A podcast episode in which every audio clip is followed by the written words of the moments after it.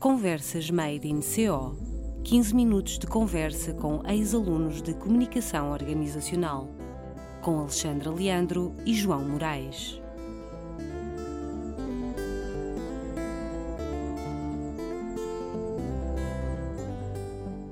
Olá a todos, sejam bem-vindos a mais uma edição das Conversas Made in CO. Já vamos na 17 e para isso nada melhor do que ter connosco o Miguel Conde, verdadeiramente um peso da indústria farmacêutica. O Miguel é um profundo conhecedor deste setor tão competitivo e que durante o seu tempo de estudante contribuiu com muitas mais-valias para o aumento de conhecimento no curso de CO. Seja bem-vindo, Miguel, e muito obrigado por partilhar a sua experiência connosco. Miguel, vamos desde logo, demos logo saber, é porque Miguel era um, era um aluno do Porto Laboral, saber hum, como é que alguém que já estava numa fase de, de, de, maturidade profissional tão grande e com um conhecimento muito profundo na, na sua atividade, opta pelo curso de CO. Uh, antes de mais, agradecer-vos o convite, uh, este amável convite e, e, o confiarem, e o confiarem que eu seria uma mais-valia para, para estas conversas made in CO. Um, uh, a, a, opção pelo, pelo curso de comunicação organizacional surge numa fase da minha vida em que eu, eu era aluno do. fui um eterno aluno de, de gestão de empresas uh, mas que nunca acabei o curso. Entretanto, depois comecei a trabalhar uh, e o curso foi, foi sendo protelado, foi sendo protelado, e até que houve uma altura em que eu decidi que pá, não faz sentido nenhum, uh, tenho que acabar o curso. mas o curso de gestão de empresas já não me dizia nada. e eu queria algo que se adaptasse à, à carreira profissional que eu tinha, que eu trabalho na indústria farmacêutica, portanto, uma carreira de, de comunicação uh, onde nós comunicamos muito com, com os nossos interlocutores, com os profissionais de saúde, e, portanto, uh, eu pretendia algo que, que fosse mais próximo daquilo que eu fazia. E fui procurar. Uh, fui procurar os, as, unidades, as unidades curriculares, não, as fichas, de, de as FUCs do, do, dos cursos, e no curso CO encontrei o, o, o, o conteúdo mais ligado àquilo que eu faço, que eu fazia e que eu faço atualmente.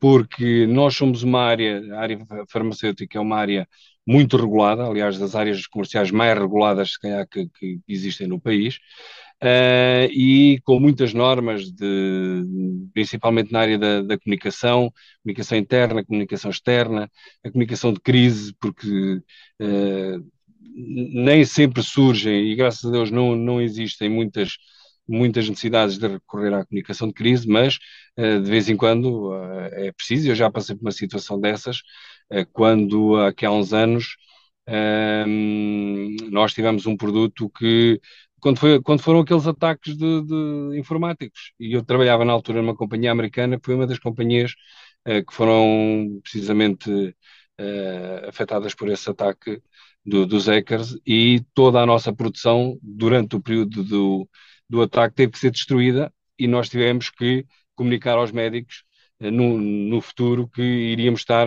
íamos ter contingências no fornecimento do produto. E, portanto, de vez em quando também acontece é, termos problemas desses. Mas, mas a escolha do curso incidiu precisamente, ou principalmente, porque eu, por eu achar que era uh, o curso certo para aquilo que eu faço. Para perceber, inclusivamente, uma coisa que às vezes nós não percebemos na, na, na, nossa juventude não percebemos porque é que há certas regras de comunicação dentro das empresas, porque é que as coisas são assim, e às vezes até achamos que a coisa que está errada. Uh, e o curso vem-me ensinar que quem, está, quem, estava errado era eu, porque na verdade uh, todas estas normas que vocês nos foram uh, transmitindo, todo, todo, este conhecimento, não foram normas, todo o conhecimento que vocês nos foram transmitindo, um, foi muito importante para se perceber como funciona, na verdade, a comunicação de, de, das companhias e, nomeadamente, multinacionais, como eu tenho trabalhado, uh, em que as coisas são muito regulamentadas. Uh, e é daí que, que, nasce, na verdade, uh, a minha, a minha apetência para a comunicação e a minha ida para o curso de, de comunicação organizacional. Oh, oh Miguel, e, e, essa frequência do curso, uh, o que é que achas que te deu em termos de, de ferramentas? Porque a tua situação não é, uh, não é igual à dos alunos que entram com 18 anos ou 19 anos e que não tiveram ainda nenhuma experiência profissional, não é? portanto, no teu caso, que já estavas no mercado de trabalho, Uh, para além de noites mal dormidas e muito, muito cansaço, que mais levaste de CO para o terreno? Uh, eu também tinha pouco mais de 18 anos, é? mas pronto. Desculpa, erro meu. Não, eu, eu, eu, acabei, eu acabei a licenciatura com 50 anos uh, e com muito orgulho, né? Pronto. Um, e na verdade tive tudo isso, tive durante três anos não houve, não existiram fins de semana, não existiram feriados, uh, as noites eram muito curtas, uh, mas pronto, mas conseguiu-se conseguiu -se fazer bem, até porque encontrei na escola, eu e todos nós que, que, que, estávamos em pós-laboral, encontramos na escola um ambiente muito propício a que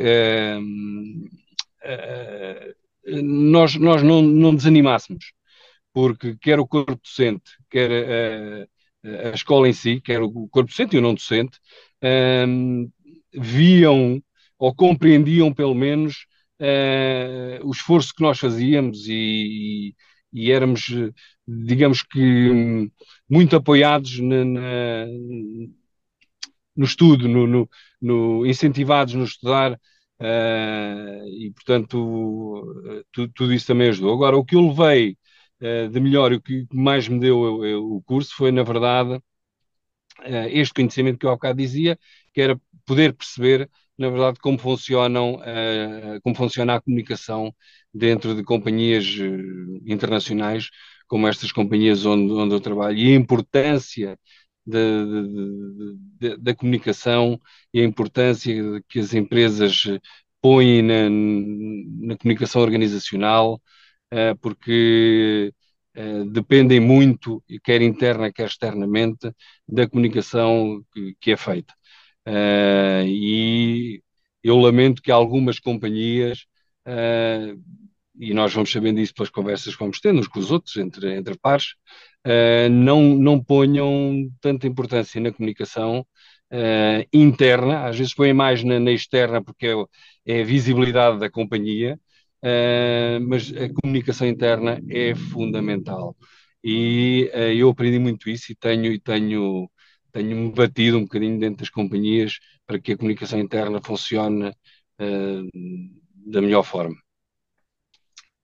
Oh, Miguel, eu ia pegar aí numa coisa que disse, que é que eu gostava de destacar. Se efetivamente nós uh, contribuímos, digamos, com essa, com essa mais-valia, eu não posso deixar passar, uh, digamos, em branco a própria mais-valia que o vosso grupo trouxe para o, para o curso. Eu, já, eu confesso que já não, já não dou, já não dou aulas ao, ao regime pós-laboral de, de CO há uns anos mas, mas as recordações do, do, tempo em que eu dava aulas ao, ao, ao regime pós-laboral um, devem-se, em parte, essas recordações devem-se mesmo em parte àquilo que era o, o nosso ambiente de aulas no regime pós-laboral, ou seja, vocês traziam, vocês, pessoas mais maduras, com mais conhecimento, mais conhecimento do que a maior parte dos alunos de CO, essa mais-valia na minha maneira de ver, foi uma, uma forma até de desenvolver o próprio, o próprio curso e, e o estudo que lhe está, que lhe está associado. Ou seja, um, vocês não, eram, eram alguém que efetivamente trazia muita mais-valia, ou seja, também ajudaram a amadurecer o curso. Eh, eu gostava uhum. de explicar isso porque efetivamente é um, é, um, é um aspecto muito importante. E até vou uhum. aproveitar a, a deixa a propósito dessa maturidade, desses conhecimentos de muitos anos de mercado, para pedir uh, ao Miguel para me dar um, um digamos aqui, vamos lhe chamar um conselho um, para os alunos de CO, um conselho de alguém que obteve uma componente académica ligada à área, mas que também tenha um conhecimento uh, aprofundado daquilo que é o mercado de trabalho, ou seja, o que é que, na sua maneira de ver, um profissional de CO do século XXI deve ter em consideração?